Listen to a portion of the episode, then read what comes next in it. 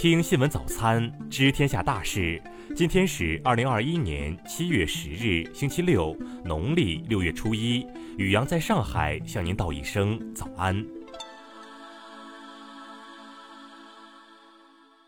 先来关注头条新闻。美军拟在日本构建导弹网，用来针对中国。日本朝日新闻七月八日发表美军计划构建对中导弹网的文章。文章称，在二零二二会计年度的美国防预算中，已经列入了五十一亿美元用于实施太平洋威慑计划。该计划是以对抗中国为目的设立的新基金。文章中说，美军参联会主席马克·米利在六月中旬参议会的一场听证会上，担心中国在本世纪中叶前拥有较之美国更大的军事优势。米利认为，为了持续享有和平和威慑能力，美国必须维持自身的军事优势。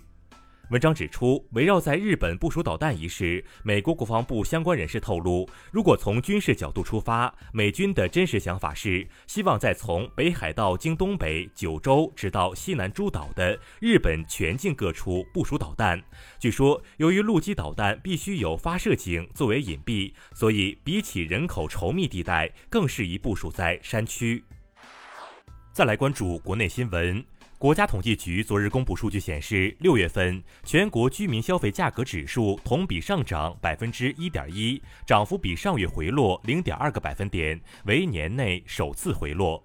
昨日，央行决定于本月十五日下调金融机构存款准备金率零点五个百分点。本次下调后，金融机构加权平均存款准备金率为百分之八点九。国家发改委近日印发《国家物流枢纽网络建设实施方案》，其中明确，围绕加快健全国家物流枢纽网络，按照成熟一个落地一个的原则，稳步推进一百二十个左右国家物流枢纽布局建设。“十四五”商务发展规划近日印发，其中提出，自二零二零年起五年内，中国实际吸收外商直接投资累计要达到七千亿美元，外商投资准入负面清单进一步缩减。国家矿山安全监察局昨日举行新闻发布会，会上指出，十九个省完成煤矿自查自改工作，各地监管排查覆盖率达百分之八十七点四。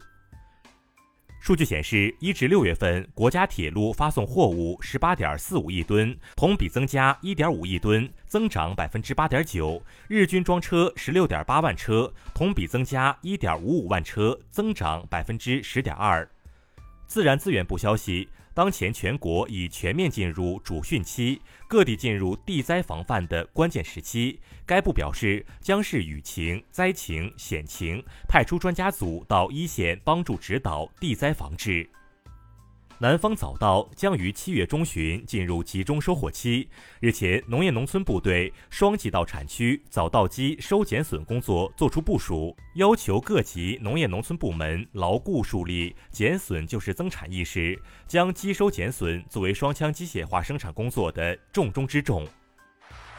再来关注国际新闻。近日，美国四十多个进步组织致信拜登政府，呼吁美国在气候变化问题上与中国合作。信中指出，美国政府长期以来逃避承担责任，并妖魔化中国，美国需要停止进一步阻碍全球气候谈判取得进展的行为。美国加利福尼亚州州长八日宣布，该州九个县进入干旱紧急状态。目前，加州五十八个县中有五十个已处于干旱紧急状态。州长同时要求加州居民自愿减少百分之十五的用水量。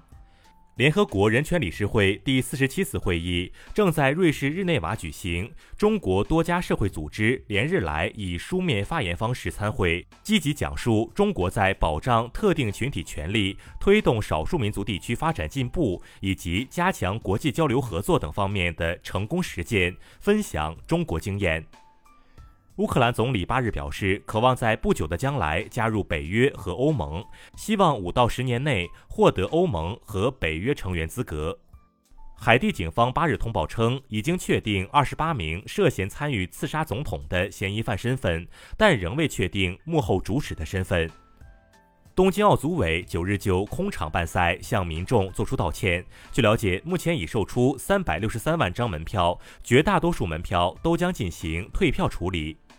韩国国防部检查团九日发布空军性侵案初步调查结果，称截至当天，对二十二名涉案人进行了立案，其中十人被起诉。据德国机械设备制造业联合会初步统计，二零二零年中国占全球机械设备总出口量的百分之十五点八，达到一千六百五十亿欧元，成为世界最大的机械设备出口国。德国以百分之零点三的差距退居第二。再来关注社会民生新闻。山西永济黄河滩六名学生落水，搜救持续进行。截至昨日十六时三十分，已搜救打捞出五名落水者，均无生命体征。浙江台州临海近日来上演着一场温暖无比的救鲸行动，目前已有六头瓜头鲸放归大海，五头瓜头鲸死亡，还剩最后一头瓜头鲸因健康状况欠佳，继续留在暂养点接受治疗。近日，云南瑞丽一男子不配合疫情防疫工作，大吵大闹，辱骂现场工作人员。根据相关法律法规，警方对该男子进行了口头批评教育，并罚款二百元。人才流动趋势报告显示，二季度中国企业招聘需求和求职投递环比均有明显增长。从城市上看，深圳、北京、重庆位居求职热门城市前三。中国消费者协会近日披露了校外培训机构的六大乱象，主要集中在合同纠纷、财产安全、价格欺诈、虚假宣传、缺乏资质、焦虑营销等方面。该协会提醒广大消费者理性看待，慎重选择。再来关注文化体育新闻。中国国家乒乓球队奥运前最后一次热身赛继续进行，男单大满贯得主马龙面对小将袁立岑以三比四爆冷失利，王楚钦则以三比零轻松击败赵子豪。二零二二年亚足联乌兹别克斯坦 U 二三亚洲杯预选赛抽签结果昨日出炉，中国 U 二三国家队与澳大利亚、印尼、文莱同组。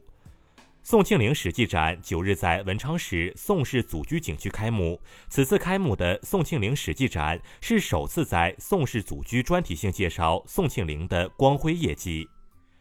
山西省考古研究院九日对外发布考古新发现，当地考古人员在大同市云州区发现旧石器时代晚期文化遗址，出土的大量石制品对研究实业技术和细石器起源提供了实物资料。以上就是今天新闻早餐的全部内容。如果您觉得节目不错，请点击再看按钮。咱们明天不见不散。